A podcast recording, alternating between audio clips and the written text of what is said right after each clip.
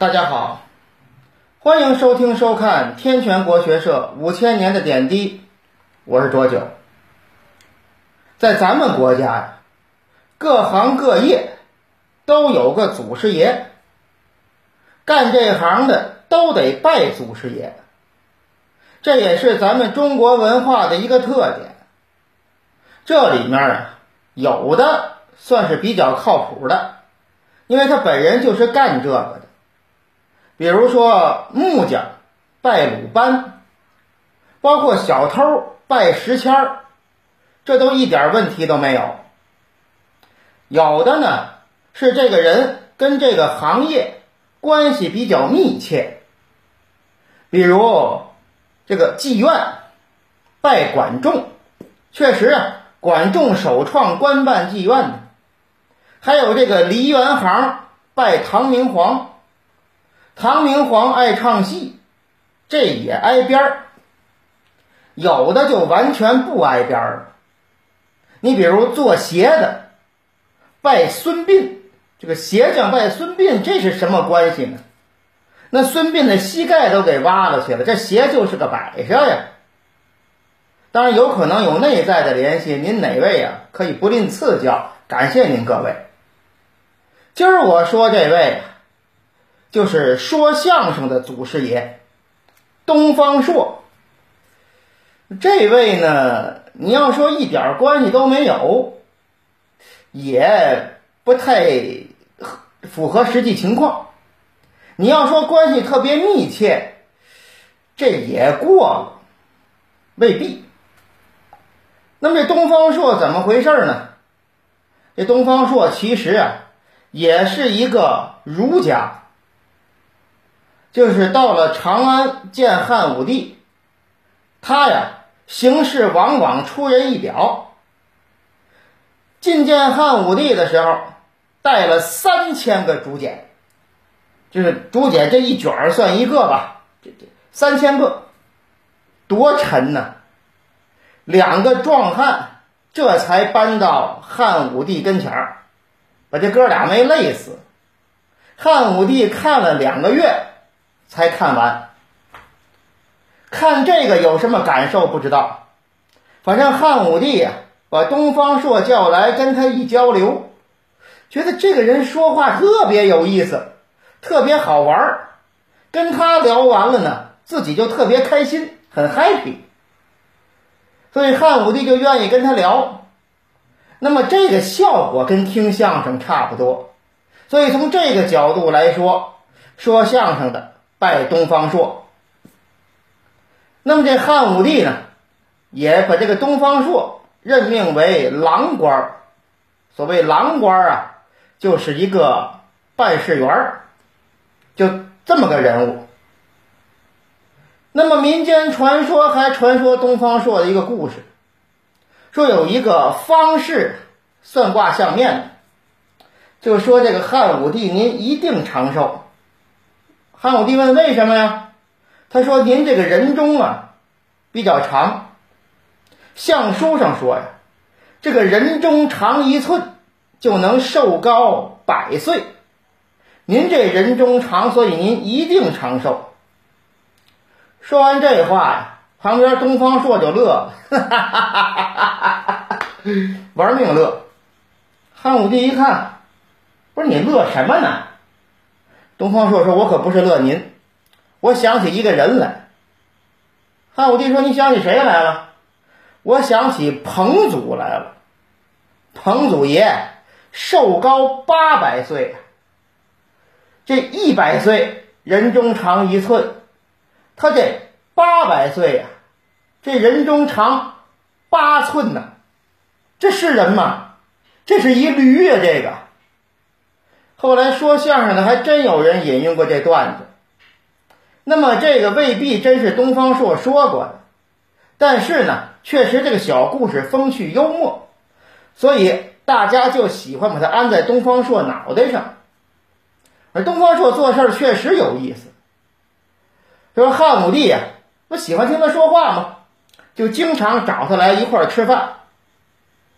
这皇上吃的饭肯定是不错呀。那么有这个肉，吃完剩下没吃了的，东方朔说：“我就带走吧，光盘行动嘛。”哎，咱打包。汉武帝说：“行啊，我叫人给你打包。”东方朔说：“别，不，不用，不用。”自己拿起肉来揣袖子里就带走了，弄得这个衣服可就都脏了。当然了，他这个身份的人是不用自己洗衣服，不过那也难看。不汉武帝觉得挺好玩儿汉武帝要赐给东方朔呀一些个绢帛、好的丝织品，这个布匹之类的。东方朔也不用找人搬，自己扛着就走。有多少我都给你扛走，所以东方朔经常在汉武帝这儿蹭吃，要汉武帝的布料做衣服。他挣的钱都干嘛去了呢？他挣的钱主要啊，都找女人去了。当然，他不是棉花素柳去嫖娼，他呀，看上哪个女人就娶到家里来。当然，也不是明媒正娶，没那个手续。就是带回家里，一般来讲，一个女人带回家就一年，一年之后他就换一新的，这个就请出去了。这个就类似于现在这个包养关系。要现在公务员包养情妇，那是严重违纪行为，一旦说被发现了，就一撸到底，还得追究这个刑事责任。那会儿。皇帝不管，反正你这个钱不是贪污受贿来的，你花自己的钱你随意。反正他这个行为有点出人意表，其他的文武官员都说这东方朔乃是一个狂人，都跟汉武帝说这个人，您还总让他啊在这个朝堂之上活跃，一点规矩都没有。汉武帝说他一点规矩都没有。你们还真没几个比他强的。大伙一听不服气呀，不敢跟皇上掰扯，都去找东方朔说这事儿。东方朔说呀：“说我这叫隐居。”大伙一听，你别不要脸了。隐居那伯夷叔齐都在深山老林里，您就在这朝堂之上，您还隐居呢？东方说说：“对，古代的贤者。”那么都隐居在深山老林，我不一样，那个交通不便，生活艰苦，我受不了。我呀，就叫避世于金马门，就在朝廷里面隐居。只要这个心是这种隐居的状态，到哪儿都一样。所以呢，他留下一个典故，叫避世金马门。这金马门怎么回事？那会儿这个。就是朝廷的门口，就是政府机构的门口，都放一匹铜马，代表这是官府，这是中央国家机关。后来就改成石狮子，当时是铜马，所以又管这个政府部门的大门叫金马门。所以东方朔说：“我就是避世于金马门。”东方朔还有有意思的事儿，就有一回这汉武帝呀，觉得该给大伙发点福利了，让这个主管的官员弄了些个牛肉给大伙发一下。那会儿你看也是实物福利，但是这个牛肉已经摆在这儿了，这个主管的官员大官城当时叫，还得等着。皇上的诏旨，诏旨下了才能开始分肉。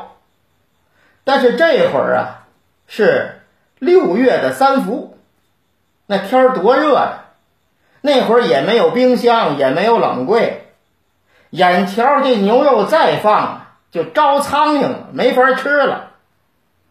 这东方朔跟大伙说：“说等不了了，咱们就分了吧。”谁都不敢动。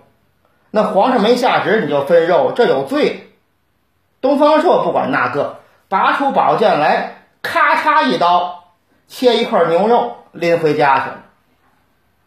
等一会儿，这个负责分肉的官员一来啊，这都分走一块了，转身跟皇上告状。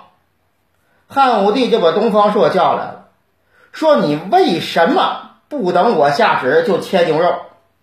东方朔一听，得，我有错误，我认错。汉武帝一看，嗯，这个认错的态度还是很诚恳的。那你说说吧，你错在哪儿了？是第一，我呀没等旨意就把牛肉割走了，这个确实啊，哎，这个这个犯了这个啊，不尊皇帝您这个罪名。另外呢，我这个拔剑割肉，歘这一剑，哎，动作特别潇洒，多豪迈，比他们都强，这也不好。第三，我呀说割肉，哎，我还没割一大块。就割了这么一小块拎走了，我有够！你说我多廉洁呀，廉洁错了。第四，你看我这肉拿回去也没给别人，就给我老婆吃了。我这是热爱老婆呀，心好男人。汉武帝一听，等等等等等会儿，等会儿，等会儿。第一句话倒是认错，这后面三句您这是自我批评了，是自我标榜啊。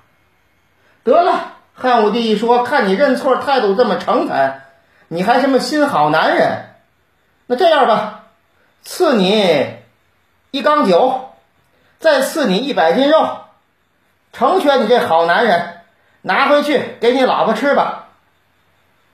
这承认完错误，得了奖励了。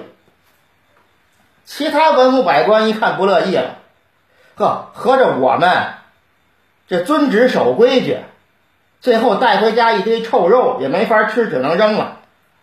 他这可倒好，不听话，直接把肉割走了。哎，他反而有理了，还得奖赏。大伙儿还是不敢跟皇上掰扯，又去跟东方朔说：“说您这个一天到晚的啊，招三不着两。您不说您有志向吗？您不说您啊是个有志，这个不叫青年了，官员吗？”啊，您不说您这个才华可以比苏秦张仪吗？也没见您做出什么盖世的功业呀，天天就跟肉跟女人较劲。您说您说这话，您不觉得脸红吗？东方朔说：“说苏秦张仪是什么时代？那战国的乱世，所以需要他们纵横捭阖呀。”啊，这个用三寸不烂之舌建立不世的功业。现在是什么时代？圣天子在位，天下承平，百姓生活安定。我还跟你们各位说，真有苏秦张仪，在这个年头，他们也展示不了才华。所以这个年头，作为我们世人知识分子来说，应该怎么办？应该努力提升自己的品行和修为。我就是这方面的典范呢，我就努力提升品行和修为啊，所以我主要是做自己的这个道德情操的建设。那么这方面做好了呢，也未见得就封侯拜相，也不能以封侯拜相来衡量我是不是自身修养提高。反正这方面我觉得我是做的不错的，那么几位也没词儿了，全给你堵住了。不过东方朔说的也有道理，确实啊，现在正好是大一统的年头，天下安定，真有苏秦张仪，还真就没办法发挥作用。包括韩信，他们的本事全在乱世当中有用，在这个治世当中，有这些人也得被埋没。就说像这种承平年间，天下太平。未见得没有苏秦、张仪，没有韩信，只不过他们也只能碌碌无为的走完一生，没有发挥才能的机会和平台，而且他们过得可能还不如平常人，他们的才能全在乱世中可以应用，而在这个治世当中谋生这个手段未必强，特别是韩信，要不是天下大乱，他能饿死，所以没办法，时势造英雄，这话真对。所以说这个年头不对呀，这有这个才能的人也算生不逢时。所以东方朔说的很对，但是有一句话他也没说。东方朔本来的理想也是啊，想要所谓后来有诗说的嘛，“治君尧舜上，再使风俗淳”。但是这话汉朝没有，就说这意思，也想通过自己的才干帮助皇帝治理天下，有这个理想抱负。他也是一个儒者，他跟上一段说的公孙弘是一样的，但是他也很聪明，很快就发现汉武帝不是一个能够接纳不同意见的人，他就是我说什么你们就听就去办就行了。所以东方朔之前弄出三千个竹简呢，他有很多话要说，但是发现事情真相之后，他知道我别说了，说了也没用。那么他跟公孙弘一样，都是聪明人，很快就发现了这个汉武帝到底是什么样的。所以，但是他们做出了不同的选择，公孙弘变成了一个唯唯诺诺，是是是，对对对，这样一个人。东方朔呢？选择放浪形骸，哎，消极不叫消极，放浪形骸啊，就远离政治的中心，我不管了，行吗？要我说呀，我觉得这东方朔比公孙弘还高尚那么一点儿，至少没去迎合。不过东方朔呀，他这个啊发是这个发挥才干啊。治理天下这个梦一直有，这是所有的儒者共同的理想。在东方朔临死的时候，给汉武帝上书，让汉武帝远离奸佞，任用贤臣，说的特别正式，一个包袱都没有。汉武帝打开一看，看完了，跟身边的人说：“这是东方朔写的。”改风格了呀！结果时间不长，他就收到了东东方朔的死讯。到临死的时候，东方朔不用再遮着掩着了，怎么想我就怎么说。当然有没有用，他就管不了了。反正我说痛快了。那么东方朔呢？咱们基本就说到这儿。最后再说一个东方朔的小故事，就说有人啊发现了一个怪兽。送到汉武帝这儿，武帝一看，就问大伙儿：“谁知道这是什么东西？”谁都不认识。东方朔说：“我认识。”武帝说：“你认识，你说吧。”东方朔说：“我不能白说呀，您得让我吃顿好的。”汉武帝说：“这个容易，赶紧给他。”吃完了，东方朔又说：“说我看上一片田地。”还有鱼池，您得把它赐给我。汉武帝点点头，行，可以。哎，你还有什么说的？你能一块儿说不能？东方朔说没有了，可以了。我告诉您啊，这个东西叫做邹牙，它的出现说明一问题，说明有远方的人啊要来加入我们了。一年以后，匈奴的浑邪王带人来投降。这汉武帝还真灵啊！这个东方朔真是一代奇人呢。当然了，这是不是东方朔就预言了，还是一个巧合，就不好说了。再说了一年以后发生的事儿，所以这个呢，也是东方朔一个幽默的小故事，仅此而已。那么好，今天咱们就说到这儿，谢谢各位，再见。